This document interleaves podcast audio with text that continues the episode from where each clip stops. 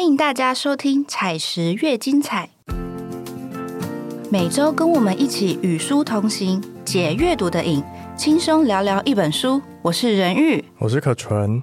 那在今天节目开始之前呢，提醒大家，我们在每周一早上六点的时候更新，大家不要忘记要按下订阅键，才能收到我们的更新通知哦。我们今天要聊一套三本给小学生的脑科学漫画。小学生，对大家先不要转台。脑科学为什么小学生要看脑科学呢？那我先介绍一下这三本个别的主题。第一集讲的是。为什么我们这么在意外表？就是哦，原来人类都是外貌协会。那第二集讲的是记忆，为什么我们常常记不住？嗯，所以是不是每个人都有健忘症呢？那第三集讲的是情绪，为什么人会有这么多的情绪？我们情绪就很像坐云霄飞车，就常常早上还在生气，下午又很高兴，对很多的变化。你说他有三本书吗？对，目前我们出了三本，但他这一套书在韩国热销七万册。那他在韩国，你说三本加起来七万册吗？还是单本就七万？呃，他前面就卖的特别好，对对对。然后目前是出版到第十集。哦，这么多？对，他已经就是跟脑科学有关的主题，已经出到了十本，然后它是一系列，都是给小学生看的。对，它就是它这个故事是有连续性的。哦，懂。对，它是一个呃，从外星人的角度来看地球人的故事。对，那它是由韩国知名脑科学教授郑在胜的企划，那它的作者叫郑在恩跟李高恩，那绘图呢是叫金宪明的一个绘者。嗯，那它是由我们采石文化出版。那稍微介绍一下这套书的重点，嗯，那它就是有我刚刚说的，我们是从剖析大脑的科学。来认识人类的行为跟心理学，所以它并不是只是单纯在讲脑科学，就是脑的结构。它其实在剖析说，哎，为什么我们人类会有这些行为跟这些心理的想法？原来是可以透过大脑的结构或是一些化学因素来，呃，认识说，哦，原来是因为这样才有这些行为，而不是什么偏见啦，不是什么人类很偏激、很差劲。对，因为它是给小朋友看的。对对，所以他用很好笑的主线剧情呢来。带路，让大家可以更了解。那他就是用一对来自很遥远、很遥远的星系的星球，叫艾乌雷星球的探险队。因为他们的星球的，啊，这待会我会继续介绍他们的故事。对，那它里面的内容呢，就是由漫画跟短文的内文形式来呈现，所以小朋友比较容易上手。虽然说他没有注意，因为它的内容是属于给中高年级的孩子，是对，所以。呃，但是就算是这样，因为它的文字量不会说太多到你没办法接受，低年级还是可以看，对，还是可以跟爸妈一起看。然后因为是漫画，就是有很多图片，还有短文，所以小朋友可以很轻松的就读完了。对，或是你爸妈也可以带小朋友一起看。对，我觉得大人看也会觉得收获很多。哦，原来我会这样。对，就其实我觉得目前市面上还比较台湾的呃书是还比较少这种类型的书。对，所以大家可以，因为我自己是比较无感，因为没有。小孩，那你所以你的观察是这样，是不是？你说就书市上比较少脑科学的，因为我当时候就是有看一下，说哎，我们有哪些竞争者嘛？哦，就是稍微这方面的就稍微少一点。那你自己对脑科学有兴趣吗？还是你也是看到这个主题就觉得这什么啊？没有脑科学，我是有兴趣，因为他可能。就会跟心理学联想在一起，对对对。对对，对，就不是只有纯脑科学这样，对，它不是只是剖析大脑结构，对对对，但我觉得它里面有一些观念真的是还蛮有趣的，是真的就像你说，就是大人会觉得，哎，既然是要运作的，对啊，原来是这样子。好，那我先来介绍一下这套书的故事背景，嗯，它就是讲说，哦，有一天外星人真的来到地球了，这个来自其他银河系的。爱乌雷探险队，他们是跨过虫洞来的，因为他们他他们就是遇到一个问题，就是这不是重点，重点是脑科学。对，但是我要介绍一下他的故事背景，因为这主线剧情很好笑。然后他们就是因为自己的星球没办法居住嘛，所以他们必须找到一个适合宜居的星球。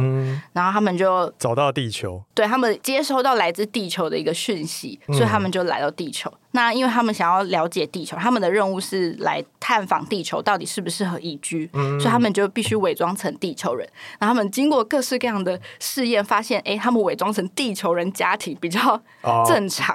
对，所以而且还要在这里生活、上学、上班，以及跟邻居相处。你说融入地球人，对他们必须融入他们，这样才可以观察他们的生活。对，那他们的首要任务有三个，就是第一，就是我刚刚说的观察地球人，并且写下观察报告，然后要。给母星嗯回去回报给他们。嗯，对，所以它的原书名叫做《人类观察报告》。哦，然后第二是他们不能够暴露身份，因为他们刚来的时候，就是因为他们是收到地球的电波所以来的，就来的时候是到一个外星人研究机构，就他们就发现、啊，地球人研究外星人的方式非常的粗暴，就会把地球呃外星人解剖，对对对，或是送去什么离心机里面转一转，所以他们绝对不可以被被发现。对，不能被抓走。就是他这故事会一直有一个黑衣人出现在他们周围，对。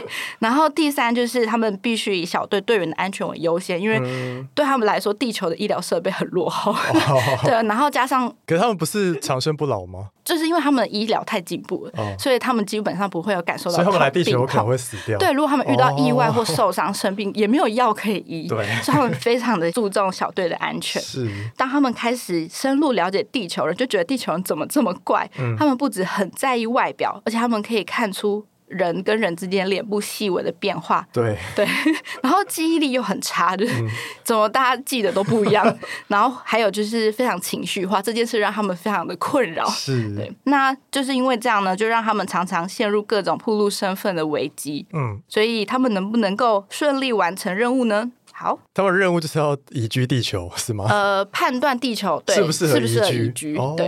然后透过那个观察过程跟大家解释，就是人类的行为这样子。没错，他们就是用一个客观的角度来观察地球，就是嗯我们自己的的人类欸。对，是外星人啊。对啊，我觉得这个故事设定很合理，对，然后也可以让我们试着用一个抽离的角度来看一下，哦，原来我们有这些行为，然后就对啊原来是因为这样的大脑作用才会让我们有这样的行为反应。因为我看那个序啊，嗯，因为好像有蛮多童书的作者都是他们出发点都是想要写给自己小朋友看的，哦，对。因为这本好像也是。有，就是作者有说到说他在跟自己孩子讨论的时候，就想说好像没有一本完整的书在告诉小脑科学，对，主要是嗯从、就像刚刚可纯前面讲，用脑科学去分析我们的行为，对就是为什么我们会有这样的心理反应。其实这并不只是心理学，其实也有是对脑科学的一部分其实也，是我们大脑运作的机制。哦那我们就先从第一集来介绍。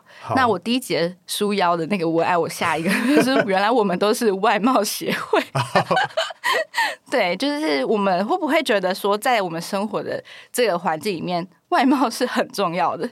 好像是。对，我就分享一个外貌很重要的有趣的故事。好，那你分享。就是之前我们有一群朋友一起去泰国餐厅，台湾的泰国餐厅吃饭。嗯然后呢，我们这群朋友有一个女生特别漂亮嘛，嗯然后被请一些甜点什么的吗？不是，招就是待？我们就是有一开始就有感觉到那个店员常常有意无意想跟他要电话，就是用各种名义想跟他要电话。对，然后呢，最后我们每个人都点泰国奶茶，嗯他的特别慢上来，嗯，然后上来的时候，那个人还特别说这个是给你的。我们大家都喝了之后，发现我们的泰国奶茶喝起来像水，它的特别甜，是不是不是？我觉得我们好像很容易遇到这种被外貌 以貌取人啦，或是因为外貌算以貌不同的。取人，我觉得外貌好的人，他就可以得到一些额外的处 benefit 啊。对，这个我们待会也会。可是我觉得也是，因为像我们之前，我们之前有聊过一本书在讲说霸凌的嘛，对不对？对但是我们里面不是有说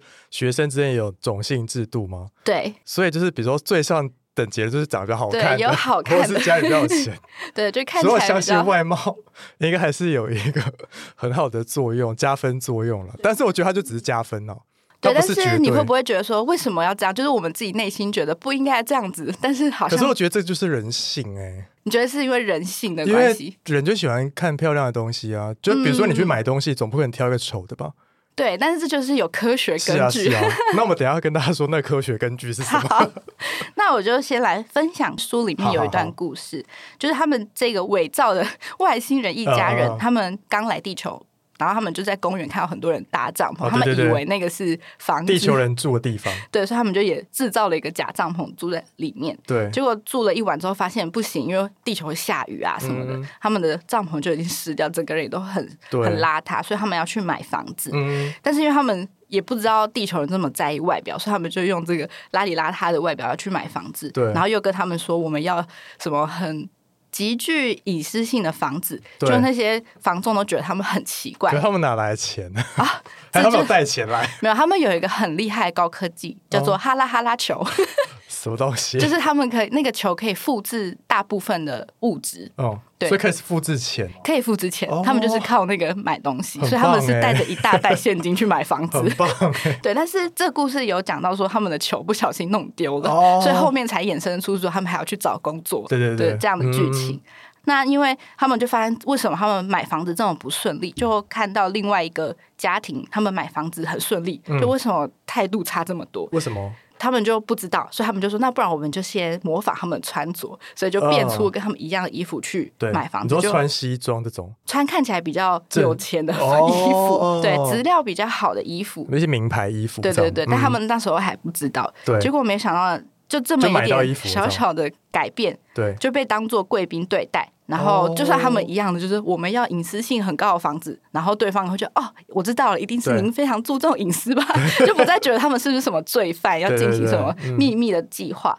对，所以然后也顺利的找到适合作为基地的房子。嗯，那这有一个科学的分析，就是到底为什么我们人类这么的外貌协会？嗯是因为我们人类是很依赖视觉感官的动物，因为我们的听力跟嗅觉都并没有 特别的优秀。哦，所以，我们很依赖我们的视觉，就是第一眼，我们必须靠第一眼的时候就能辨别对方是敌是友，就是在远古的 时代，真的哦，对，我们必须靠视觉，然后我们很擅长分辨呃脸部的细微的变化。对，那是因为大脑两侧耳朵旁呢有一个区域叫颞叶，它里面呢有一个甚至有一个专门识别人脸的区域，嗯。所以我们人其实对各种人脸的东西会特别的有兴趣。嗯，呃，像我们也会开发，现在也有很多什么技术都是靠人脸辨识，对。其实也是透过这个颞叶的功能去研发的。这有点太深入，对，所以就是为什么我们人会这么在意别人长怎么样，其实并不是因为我们很肤浅。哦，你说我们的构造，对，就是我们天生就是会透过眼睛，就是我们会很习惯去观察对方的外在，可是我觉得辨别。但我不知道其他动物有没有也是外貌协会，因为其实比如说像人类的话，就虽然说我们都是人类，对但是我们的长相就是特别的不一样，就是随便两个人，就是他们一定是长得不一样的嘛。嗯即使是双胞胎也有差异，但是比如说你看像鸟啊，嗯或像老虎，其实他们待他们待五只里面，待五只都长得一样。所以我想说，会不会是因为就是我们外形的差异比较大，所以我们会懂得怎么判别好看或不好看，或者是我觉得你这个我们要请到教授。对他其实里面有提到这件事，就是我们自己觉得彼此之间的差异很大，比如说有没有双眼皮，对啊对啊 对不对？有没有眉毛？对啊，虽然说大家都眼睛、鼻子、嘴巴，但其实眼睛、鼻子、嘴巴还可以做很多变化。没错，但是对外星人来说，或是我们看别的生物也是一样，就是我们嗯无法理解说，哎、明明就一样啊，对，为什么还可以？这些外星人 他们长得非常不一样，他们每个人的眼睛数目不一样，对手脚数目不一样，所以他们无法理解为什么我们人类明明都长得一样，可是我们却可以透过就是观察彼此脸上哦。细微的变化来辨别我们是谁，嗯，彼此是谁。对，所以这就是我们大脑的功能赋予我们的一个能力，谢谢大脑啊。所以就会导致大家好像觉得为什么大家这么爱看外表，其实也是从这个功能衍生而来的。对，嗯，我们必须要了解基本在这，不是因为我们大家很肤浅，只喜欢看外表。可是我也觉得外表这也不是绝对，因为每个时代的对于美的标准又不太一样。比如说，对啊唐朝就是以丰腴的女生是美女为标准嘛。是，但比如说像现在，就其实我觉得那个美的标准是在转变的。比如说嗯有时候流行单眼皮，有时候流行双眼皮，，对就那不一定啊，对，不一定，但是是不是都是看外表？是没错，我只要说是没错，就还是以外表对为标准。对啦，好，那他这边有提到，就是刚刚说到他们换了比较质感比较好的衣服，他就说，哎，为什么人类会觉得有钱人他们比较喜欢靠近有钱人？对因为人类有一个观念，就是有钱人等于成功人士，哦，就是因为他们觉得说地球上有很多东西，我们都把它标价，嗯。比如说水啊、食物、嗯。房子、生活物品。嗯，就是导致我们就是有这个习惯用金钱去衡量东西的价值或是人的价值的一个一个标准在，是，所以变成说好像很容易会觉得好像有钱人等于成功的人士，哦就会比较想要靠近他。但是这件事其实不见得是对等于嘛啦，，对啊，对对对是，不是每个人的钱都是自己赚来的。对 对，所以这个时候外星人就提出一个观察，就是他们觉得明明在地球上最珍贵的应该是空气，嗯，可是它却是免费的。但我觉得现在空气对 干净的空气可能也需要花钱喽。可是我觉得这就是一个怎么讲啊，就是已开发，因为地球现在已经算是对，过度开发了。对如果你在以前那个时代来说，可能呃还没有钱的概念出来的时候，我觉得那时候的生活确实是比较单纯。但是我觉得这这已经是回不去的事情了。是啊，是啊，就是未来可能还是会持续用金钱去衡量。没错，那再来就是我们刚刚有提到，呃，是不是长得好看的人都比较吃香？就是人正真好这件事情，嗯嗯。其实这并不是迷思或者偏见，是有科学根据的哦。哦，像在这个故事里面呢，就是提到其中有一个外星人，他叫阿萨，那他扮成儿子这个角色，殊不知在地球上呢，小学是义务教育，所以即使他非常聪明，他是他们星球上的天才数学家，对对对，但是他还是要去上学，不然他们可能会被关心说，哎、你们家有小孩，还是不用？他没有装笨，最后他造成他很多困扰，他太聪明了，哦对他们就必须去上学，然后他就跟着他的，他们有个邻居，他就就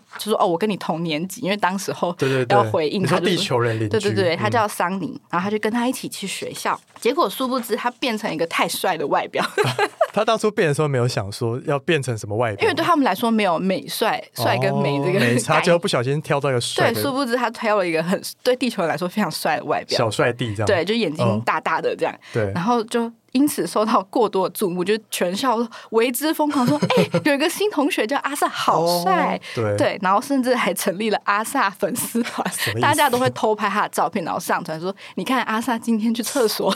这行为太 对……”就是这种非常就是过多，就有人有人什么意思就是有人在关注他的一举一动，哦然后他就会觉得很。惶恐，因为很有可能因此陷入曝光身份的危机嘛，就是对。谁知道有没有可能发现他是外星人，所以他就承受了无比的压力，而且因为他长得帅，嗯，所以大家都觉得他什么都会。他虽然说、哦。呃念书方面，有点一个迷思。对他念书方面真的很厉害，但是他有提到说他们玩躲避球他不会玩，哦，对，，但是大家还是对他就是哦，我还是要跟他一对，就他就 就觉得因为他长得很困扰帅就是因为他长得帅，好对，但这样子是是好的吗？传递这个价值观是好的吗？就是很酷，就是他把一些很我们觉得哦，好像不应该这么我觉得这就是小孩的日常哦。对，就是很直观，就是人，尤因为我其是记得，小孩，对我记得小嗯时候，比如说国小的阶段，我记得好像有那种就是比如说混血儿的哦，同学对，，他就会会很意外的获得关注，大家的关心，对，对，甚至也会获得老师的关注，这样。因为他的外表跟我们大家不一样，所以就会被大家特别的关心。就是为什么我们会这么的在意外表？那嗯这有提到说，为什么尤其是帅哥美女？是为什么大家都喜欢帅哥美女？嗯是因为我们看到长得好看的人，就是我们认为自己认为长得好看的人的时候，嗯大脑呢有一个报偿系统，嗯它就会启动，它会分泌多巴胺还有血清素，对这些会令我们感到心情愉悦的神经传导物质对。对对，所以我们就会心情比较好，自然呢就会对这些人比较宽容。对，然后我们又提到说，我们觉得好看是什么？对这些外星人就观察说，人类很喜欢用数字去标出我们觉得对，比例，黄金比例是什么？就是嗯一比一点六一八，这什么数 据啊？就是我们脸的眼睛跟额头对对的比例。哦，对，这其实是跟我们的繁衍本能有关。对对，就是我们会认为，这是这是本能啦，会认为说比例好的人基因就会相对优良，就是比较对称，对，对，看起来比较健康，所以我们优生学的概念，对对，所以我们就会比较容易产生好感，哦这是 生物本能。对对，这并不是因为我们很肤浅，好啊，是也是。所以我们可以说，哎，其实我们也不要说这么过度的去说、嗯啊，不要。应该说外貌不是一切，是是不是一切？但是我们要先了解说，其实是真的有大脑这样功能。是对，而且呢，你会不会发现说，人类真的是为了追求变好看这件事情，哦，说整形哎、哦，对，做很多事、哎，就是减肥啊，就是我们大家都有人在减肥，对，花很多钱忍受疼痛去整形，对，还要花很多钱 化妆，可是。可是我觉得整形也没有不好，但是嗯，前提是你真的是要，就是你自己已经做好决定了，嗯然后你觉得做这个决定你不会后悔，对你，就去做。因为整形有可能失败嘛。而且我记得韩国不是有一个听到一个谣言，但我不确定是真的，嗯，就是比如说他们会说爸妈就是会在小孩成的成长阶段帮他存一笔钱，去割双眼皮。然后让他就成年的时候 去对对对对对，去做一些微整形，这样。有我有听说过这件事。因为他们的爸妈都有整形过，所以小孩看起来都跟他们长不一样。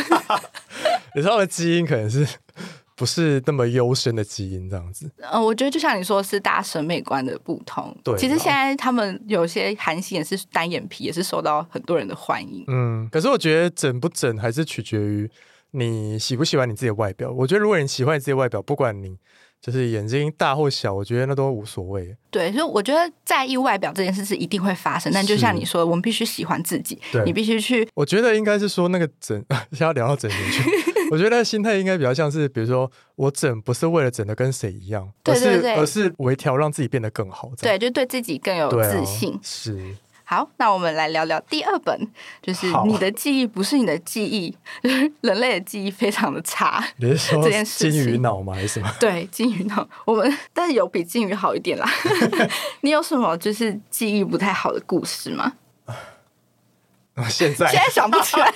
对，这就是一种一时之间想不起来。你说记忆好不好是什么意思啊？比如说会忘记忘东忘西吗？还是？这待会我会讲到说人类的大脑是怎么运作，导致我们可能会有所谓记忆不不够完美的这件事情。对，我觉得我记忆不好比较常发生在，比如说事情。突然很多的时候，嗯，对，就会很容易记不住嘛，对不对？你没有办法一次记住这么多事情，没办法。好，那这边有一个科学根据。那在这之前，我先分享书里面的故事。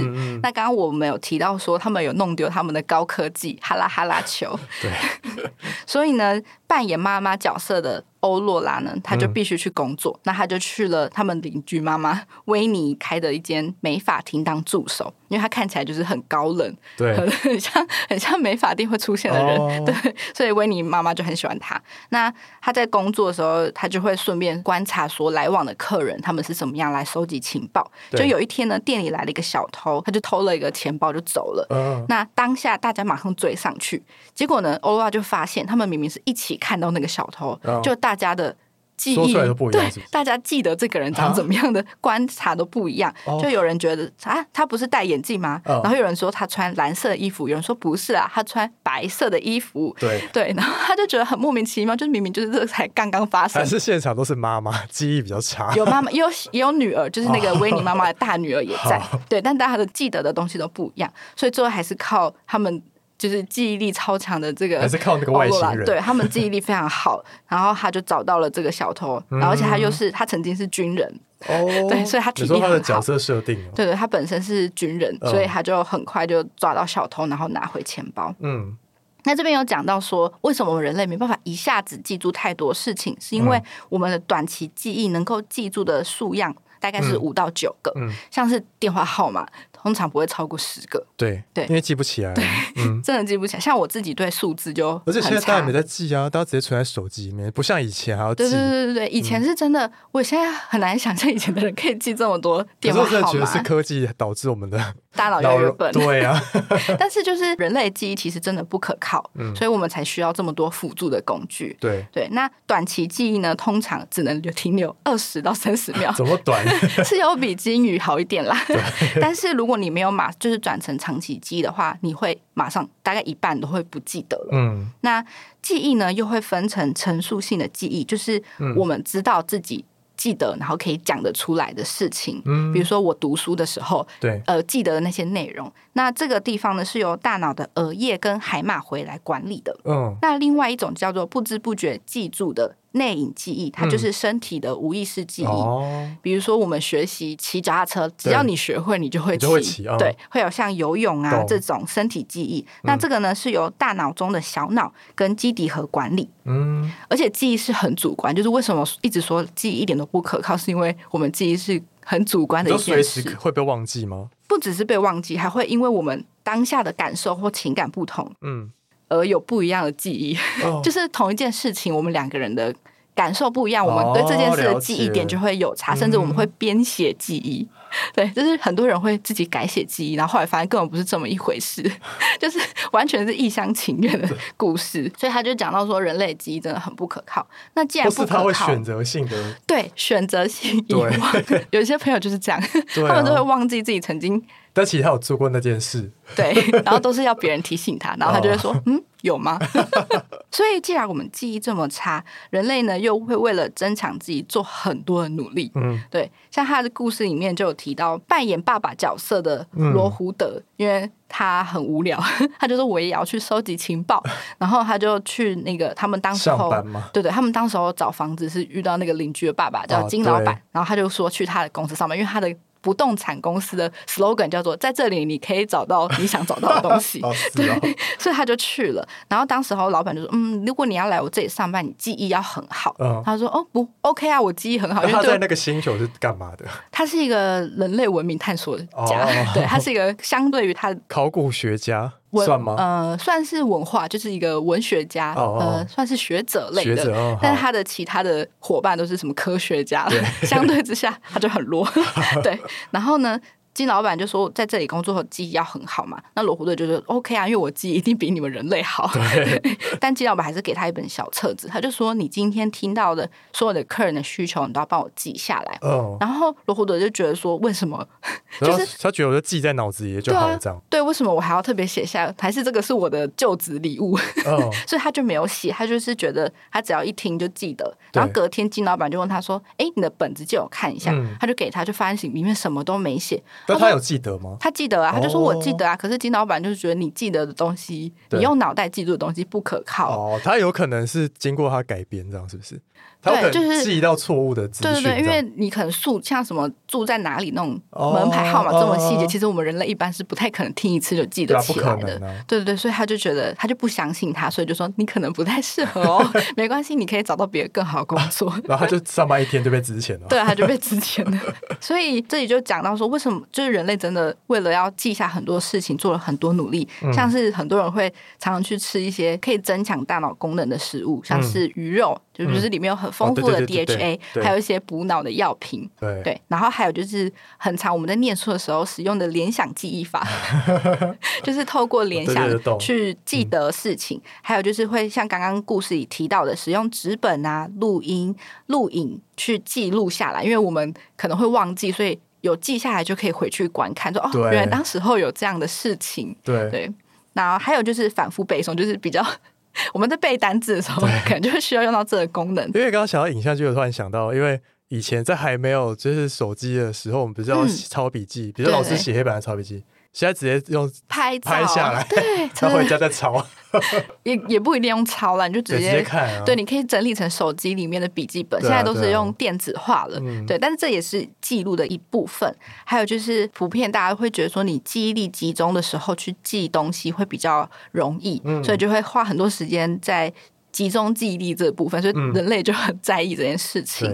对，然后他有提到一个东西是气味，对人类来说，气味也可以增强记忆。哦，虽然说我们的嗅觉能力没有这么厉害，你说当下要搭配那个气味吗？对，就是比如说你在跟另一半，对对对，出去约会的时候闻到花香，对，然后你可能在某个情况下，你闻到同样的味道，你就会想起这件事情，或是你会想起妈妈煮饭的味道等等这种，因为人类的嗅觉跟嗅觉有关的基因。其实是比视觉的基因还要多出三倍，嗯，所以我们嗅觉虽然说不会特别敏感，平常不太会用，对平平平常不会这么的记得这件事情，可是我们都会闻到，对，就是还是会记到我们的脑子里面。对，可以理解。我们可以透过味道去判别很多资讯，比如说我们闻到呃腐臭的味道，或者是排泄物的味道，就会知道啊，我们不要靠近，这是危险的。对对，或是食物腐坏了就不要吃了。所以就是要说这个坏掉这样。对对对，这是这也是我们的一个本生存的本能。那好的香气呢，也可以提升我们的记忆力。嗯，甚至还有研究显示，就是你在睡觉时候，你就闻那个蔷薇花香，你睡醒的时候，你记忆就会比较好。哪里买得到蔷薇花香？其实现在好像很多这种香氛的用品，然后是出蔷薇的香味。对对对对对，就是你可以寻找相关的。那它其实还有提到一点很重要，就是充足的睡眠呢，能够帮助我们大脑整理，因为我们在睡觉的时候，大脑是在整理你的。记忆的，所以可以可以帮助我们的记忆。可是我觉得现代人很难会有充足的睡眠的，就是花太多时间划手机了。但是就是这就是很重要的一部分。我其实有感受到，如果我有一阵子熬夜，嗯，比较凶，我的记忆就很差，对，就会整个下降一截。所以我们还是需要保持充足的睡眠。最简单的方式就是这个。嗯，那因为我刚刚有提到说，充足的睡眠可以帮助记忆嘛，因为我们睡觉时候会整理记忆，那这个东西会用梦来呈现。你说整理记忆是说他会帮你？整合吗？，对，他会帮你整合，就是你的大脑会开始整合嗯你今天或是过往的记忆。哦，所以有时候我们会开始做梦，其实这个这个梦就是你你其实你的其实是你之前发生过的事，不一定是你，发生过的事，或是你想过的事情，哦都有可能在里面。或是你看过一部电影的情节，这样是不是？对，或是哦你就会发现，有时候你做梦会梦到很久以前发生的事，但有可能你平常生活的时候你根本不记得。对对，但是你做梦就会梦到。对，对，但是他有提到说，我们也很大部分，其实每个人几乎每天都会做梦，嗯可是我们醒来却不一定会得。记得。嗯对对对，那是因为呢，我们在睡觉的时候，其实是控制身体动作，是大脑皮质在控制，嗯就是我们身体动作。那管理记忆刚刚有提到是海马回嘛，嗯所以其实因为这两个连接很弱，所以嗯起来之后他就不记得了，因为就像短期记忆一样，他就对就已经忘记了。但是因为你在做噩梦的时候，如果你今天做的是噩梦，对你大脑皮质就会接收到比较强烈的讯号嘛，跟 惊吓、惊醒，所以你通常你会觉得，哦有有的人会觉得我很常做噩梦，不是，只是因为你做噩梦的时候比较容易被记住。哦，懂对啊了，蛮有趣的欸。你觉得你有做过什么很特别的梦吗？好像，因为通常做梦，我就是比较偏向是不会记得的那种。嗯，我会记得的都是那种要醒来前做的梦才会记得。对，就是那种闹钟关掉，对，如果那时候还在做梦，我就会记得；然后不然，如果是那种你睡到一半做的，然后中间可能就完全就没有记忆了。嗯，对，它这就是大脑其实就是在整理你的记忆的一个过程。可是我发现，好像你比较早睡，会比较容易记得你做的梦。就如果你熬夜的话，通常你都在睡没几个小时就醒了。哦，所以跟睡眠的的时间经验来说，嗯对应该也跟就是你有没有进入深层睡眠有关。对，好，那这个呢，我们就先就先留给大家去 看书。对，留给大家去阅读。那接下来我们就进入到第三本书，讲到嗯情绪。就我们人类有很多情绪，那现在我们也知道说，其实情绪是不分好坏，不管你是生气啦。焦虑啊，还是高兴、快乐，嗯，这些情绪呢，都是正常的反应。就人本来就有这么多情绪，但是我们不能被情绪牵着走。哦，是不是？我们是很常因为生气，就会做出一些一时冲动的行为你说啦？打人那种吗？对，这是暴力行为暴力行为，或是甚至骂人，就是你明明、哦其实你心里不见得是真的这么想，然后我们在跟自己的朋友或者亲近人吵架的时候，有时候也会一时冲动，就会说出一些很伤人的话。对，对这也是一种。对。对，好，那我就来分享一个书里面故事，就是提到情绪有关的，就是刚刚提到阿萨嘛，嗯，他们呢这天就是小学都会有那种两天一夜的露营或外是校外教学，对对对对，那他们是叫训练营，我觉得看起来有点像是童军营那种，哦，就是教你去野外去森林是有。目的的，不是单纯去玩的。对，对，就是会有一些训练课程这样子。他本来不去，因为他说哈，我要跟地球人小孩待在一起四十八个小时，而且因为他们外星人原本外表跟我们长不一样，所以他们是有穿一个人类皮衣，然后还有都穿的衣很不舒服，是不是？对，他说穿那个很不舒服，他本 他已经一天穿八个小时，他就觉得很不舒服，我还要穿四十八个小时不能脱。他本来不想去，可是他就发现不可能不去，因为每一个地球小孩都想去。哈，但是即使是这样子，虽然每一个人都想去，但是呢，每一个人也很担心，哦就每个小孩都说啊，如果去那里塞车怎么办？天气不好怎么办？啊，如果我吃的海鲜过敏怎么办吗？？我觉得这是看人诶，就是小朋友哦，其实真的很多人会比较乐。观的人就就还好啊。对，但是很多人还是会想很多，就是、哦就是会未知的对，因为他们太。期待了。对对对对，然后或者说有没有可能会遇到鬼啊？小朋友就很容易这样。然后阿萨就觉得很奇怪，他就说：“你们既然担心这么多，那你们就不要去啊！”哦就没想到大家还说：“我们谁不去啊？谁跟你说我们不去啊对，？”就是因为太矛盾了吧？，对，然后他们就得出一个结论，就是人类是喜欢担心而担心的动物，哦，还是谈人类喜欢冒险，就是这跟冒险有关吗？这跟我们大脑的一个结构有关。其实这也是跟我们原始的本能有关。嗯，就是在我们大脑中有一个区域叫杏仁核，它就是我们专门在感知危机的区域。对，一旦这个地方被激发，我们就会开始担忧、焦虑、恐惧，甚至会愤怒。嗯就是因为我们必须保护自己的，所以就会产生这些情绪。所以这些焦虑不安，就是有时候我们会突然对某件事情感到不太对劲。对其实是一种警讯你。说第六感吗？对对对呃，不一定，或是说我们经过我们的本能，比如说我们在路上走路，我们都会知道不可以走到哦，车道上，对，因为只要我们走到那里，我们就开始担心说，呃，等一下会不会有车，或者过马路的时候一定会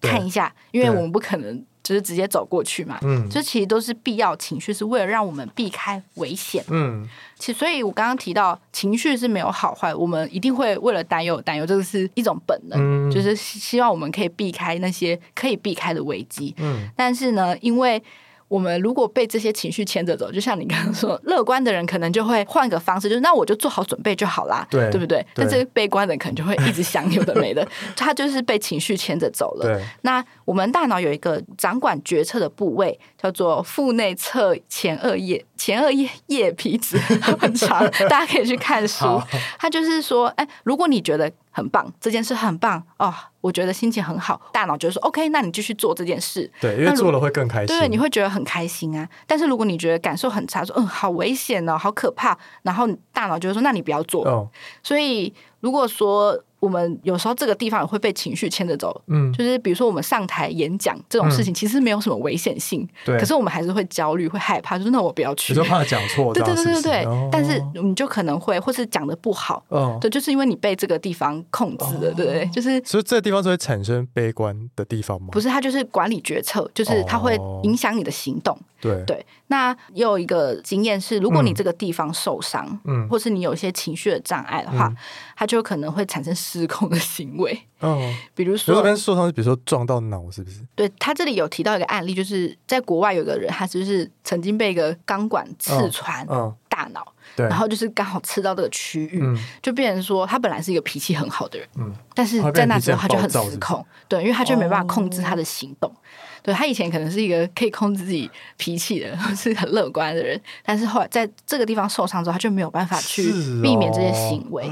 对，所以这是很重要的一个区域。然后这里有提到说啊，我们人类有这么多情绪，好麻烦哦。但其实呢，我们之所以有这么多情绪，就是能够感同身受啊，等等的，都是为了嗯生存。嗯，对，就是我们有的人可能会觉得别人很鸡婆，对，就是啊，这明明就是我的事，你为什么要管我？就关你什么事这样？对，这里有个故事，就是刚刚前面有提到他们不能受伤，对 对不对？但是阿萨呢，他回来之后，因为那时候又下雨，他该不会受伤了吧？他受伤了，而且很惨。他受伤的原因是因为桑尼给了他一串大蒜哦，挂在他脖子上你。知道对那过敏哦？对，他就对那个过敏，因为他就说可能会遇到吸血鬼什么的。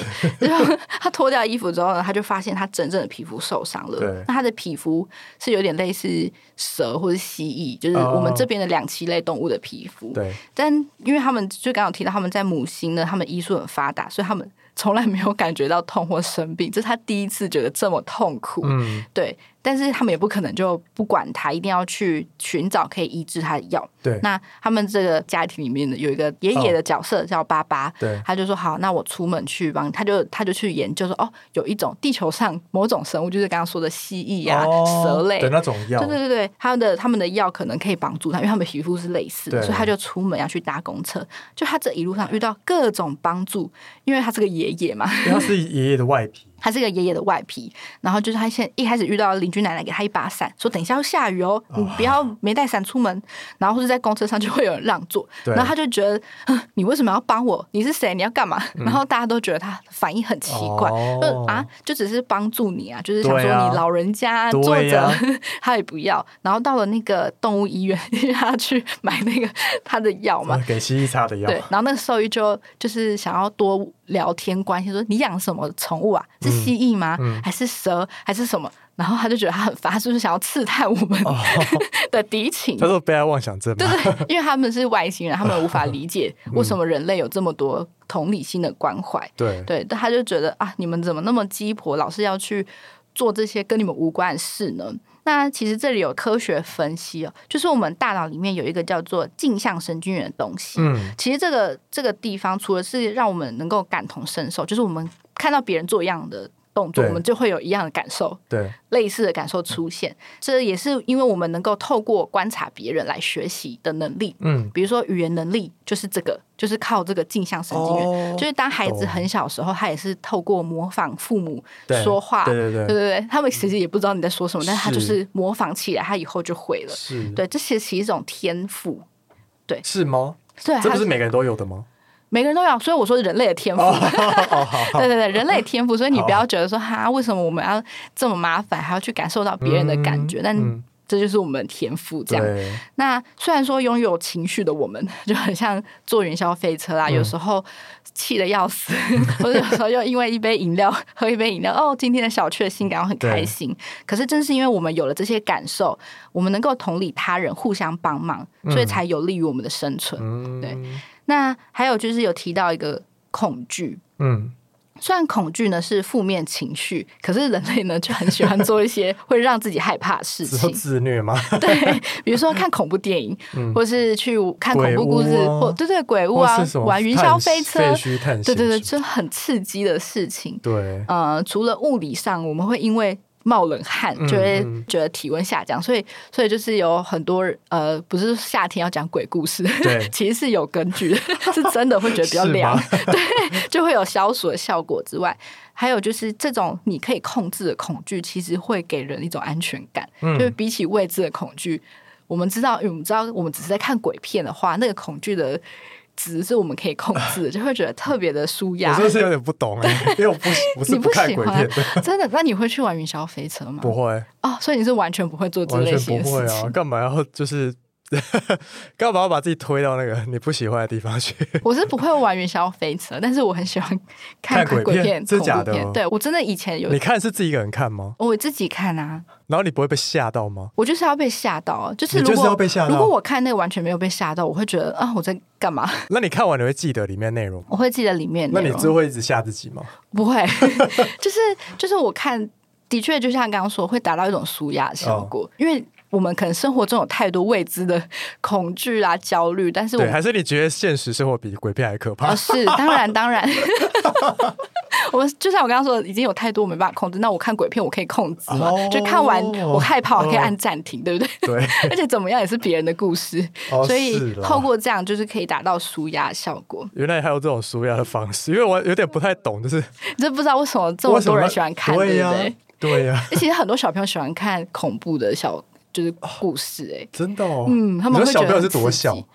就是儿童啊，哦，开始看书的小孩，好像有哎，因为我记得我小时候也很爱看那个什么鸡皮疙瘩系列，你有看过吗？没有，那是什么？那是国外很有名的那个儿童小说，哦我好像知道。一系列，对对对。没对。有以前都是看比较日，比如说什么鬼太郎之类，哦，对啊，就是那种比较可爱的。对对对对对。还有一些什么很多卡通也都会有一些鬼怪什么的。对，就是其实都是我们的一种想象力的好像有抒发。欸对对对对对。嗯哦，我们刚刚讲完了这套书，你觉得这套书能够带给我们什么呢？嗯就是除了我们可以用科学去分析我们的行为跟心理状态，嗯，那这样有什么好处？就是啊，嗯我为什么要知道这些呢？对，其实是因为我们可以减少偏见，多一些理解。嗯然后我们可以知道说，原来我们看外表这件事不是这么肤浅，是其实是一种科学的。对，其实原理你的人体的大脑机制，对，那既然你已经知道，那是不是我们有时候如果我们看到一些人觉得啊心里不舒服，对，或是怎么你就会想说，啊，其实是我大脑的反应，对我们需要放下这个，然后多多去认识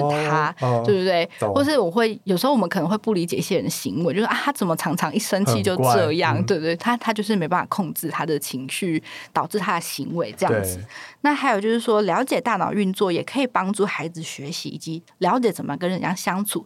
像是刚刚我们提到记忆，就是啊，它里面有提到说，到底要怎么样增强的读书的记忆。哦，比如说，你一定要要求不要让孩子熬夜读书了，嗯没有用，没有用，你不如让他好好睡一觉。哦，对，还有就是他有提到联想记忆法，或是透过气味，就是可能边吃 边边背书？，边吃东西边背书，他就就会记记得吗？对，就考是比如说在学哪个单字，你就吃那个单字的东西就像记忆吐司的之。类的啊。哦，他还有提到一个记忆的，就是呃，有一个研究是说，如果你听古典音乐，嗯，一边一边看书吗对对，哦比较对你的有效哦记忆比较好。对真的假的但你可以去实验看，因为这我相信这应该也是因人而异。是，对，因为记忆这个大家的差异真的蛮大可。是我确实相信，比较轻柔的音乐是比较适合读书的环境。对，就是你总不可能心听。K-pop，然后不是很吵，然后还看得下去，不可能啊！哦，我以前是听很吵的音真乐看书？那你有读进去吗因？为我就觉得像白噪音，哦，对我把它当做一种白噪音，然后我就在看书，反正比较、哦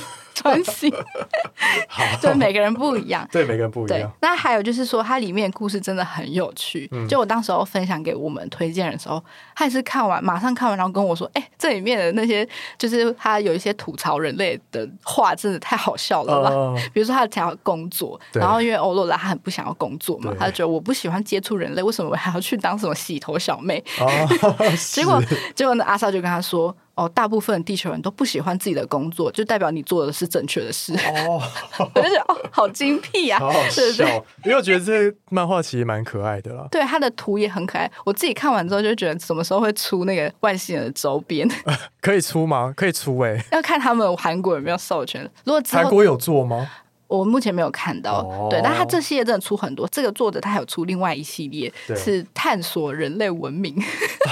的外星人探索小队，对，所以我觉得这套书呢，就是小朋友，如果说你也不要这么严肃嘛，就探讨什么科学，你也可以当做一般的外星人探险就是看漫画学脑科学知识，对对对，学一些知识，然后享受阅读的乐趣，让孩子爱上阅读。因为我觉得漫画是小朋友比较可以接受，因为不是有很多什么呃漫画历史啊，或是漫画什么，就是知名的一些历史人物。就他就是用漫画的方式传，也是有很多漫画。如果说你听完呢这几 podcast，想要来找这套书来看的话呢，我们资讯栏都会放连接。欢迎跟大家说，就是如果你分享这一集到你的呃，不管是 IG 或 FB，就是不管以什么形式的方式呃分享我们这节节目，你可以用线动或是贴文的方式都可以。嗯，然后之后截图就是私讯到彩石文化的官方的账号。